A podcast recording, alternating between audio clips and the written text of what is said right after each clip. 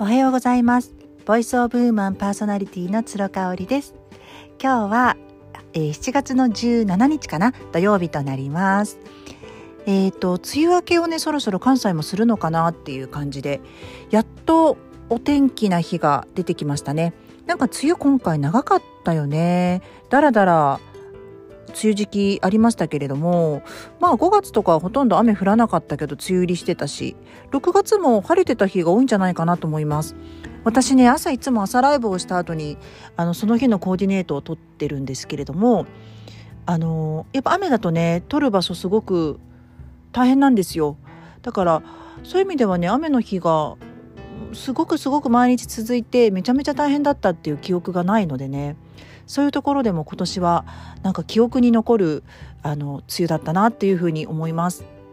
で、えっと、今年ね梅雨私一番1年の中で不調な体がね時期なんですけれどもなんとか乗り切れましたっていうことをねまたメルマガの方にも書いていますのでそちらも読んでいただけたらなというふうに思います。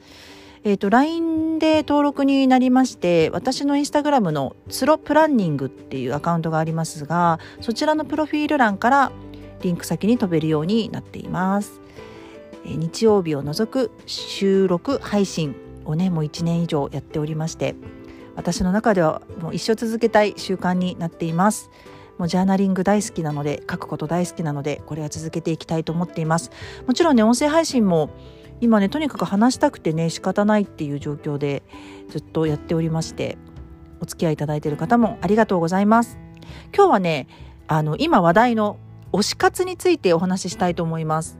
皆さん推しメンっていますか？推しメンっていうか推し活されてますかね？あの一頃昔っていうのかな？一昔前にねヨン様って言いましたよね。冬ソナのヨン様。冬ソナのヨン様にどっぷりハマる主婦が多かったんですよね。で私その時30代前半で、まあ、正直全く理解できなかった。あの追っかけなんですけどなんか追っかけって若い子がやってるイメージだったところ韓流ブームにのっとってですねそのヨン様の追っかけをやっているのがその妙齢の女性たちっていうところでね話題になったんですよ。で私ねこの時すごく勘違いしていたのが、まあ、実生活がこう充実してないから逃げてる現実逃避として逃げてるんだってまあそれあながち間違ってないかもしれないんですけれどもこうえそしたらなんか実生活の方を充実させようよそんなとこ逃げないでって思ってたんですよ。ただね今私それから15年ぐらい経ちましてめちゃめちゃハマっていますね。あの韓流ドラマも見てるんですけどドラマのね俳優さんってあんまりハマらないんですよね。その役柄とかはすごく好きだったとするんですけどね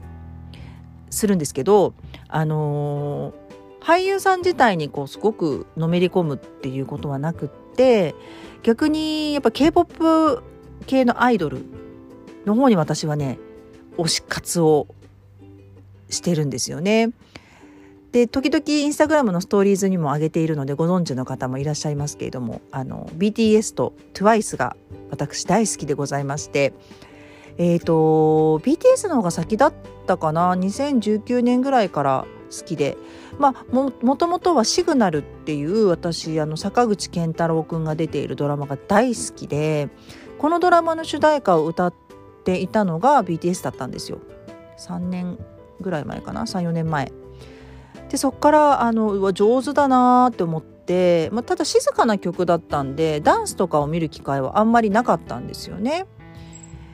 そうでねあのやっぱコロナ禍でですねじっくりこう見るようになりまして YouTube で今までの過去のダンス動画とかライブ動画とかを見ててもうとにかく元気をもらえるんですよね。で BTS 自体ってねあのめちゃめちゃハンサムな子って、まあ、いるんですけどジンくんとかテテとか。本当にこうあの美男美男揃いっていうわけじゃないし私が好きなジミンちゃんなんかもすごい背が高いわけでもないしっていう感じなんですけれどもやっぱりそのみんなそれぞれが自分の個性を分かってるしあの仲がいいんですよね。これやっぱりなんかいいですよねそのやっぱ k p o p アイドルってものすごく練習量もきついしマネージメントで求められるスキルもすごく高いと思うので大変だと思うんですよ。ね、あの命を自ら絶ってしまうのも多いのがあの韓国のエンターテインメント界では当たり前になっていますしね。ただねあのすごく仲がいいっていうのも見てて微笑ましいですよね。あとこうアイドルなんだけれどもすごくこうギャップがあるもうライブをしてる時にはもうキレッキレのダンスを見せながらもこうちょっとオフの時はねあの緩んでて本当子供っぽいみたいなもう少年みたいなところもすごく好きですね。あとやっぱ TWICE に関しても TWICE ってやっぱりこう日本人が3人入ってるんですよねメンバーに。それがねすごくなんか応援したくなる要素まずそこから取っかかりが日本人のねあのワンス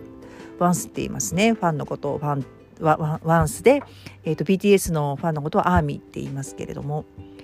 そうだからね TWICE はね、まあ、みんなみんなすごい美人だしすごいスタイルもいいし可愛いんですよ。うんただやっぱりなんかやっぱりそれぞれの個性が際立っているようなあの新曲ごとにねあのプロモーションをされていて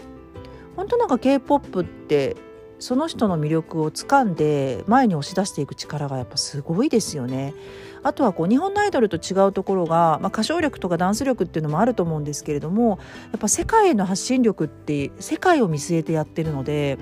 そのあたりもすごいなーっていうふうに思います。特に TWICE はね日本人メンバー3人とも関西出身なんでねなんかそれも関西在住の私としてはすごく親近感があってね韓国語喋ったり関西弁喋ったりっていうのも可愛いなっていうふうに思っています。皆さんにとって推し活ねあのすることってどんなメリットがあるでしょうか？なんかねやっぱりね私も頑張ろうっていう気持ちになれるんですよね。まあファッションとかもすごく色使いとかもあの参考になるしね。もうね BTS とか TWICE クラスになっちゃうとほんとシャネルとかねバーバリーとかグッチとかそういうのがもう衣装舞台として使われるんですよ、まあ、ジャニーズも最近あるのかなそういうのが。よく見かけますけどね。キングプリンプリンス？とか。うん。ブランドの服着てますけれども。なんかファッション的にもすごくこう色使いとかあの勉強になるしね。バランスとかもすごくあの勉強になったりしています。推し活いいですよ。なんかすごくこう幸せになりますね。今はね BTS の新しい曲で「パーミッショントゥダンス」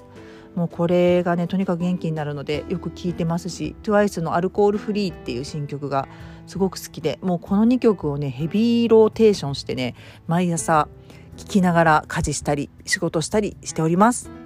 はい今日は推し活についてお話ししましたではではまた。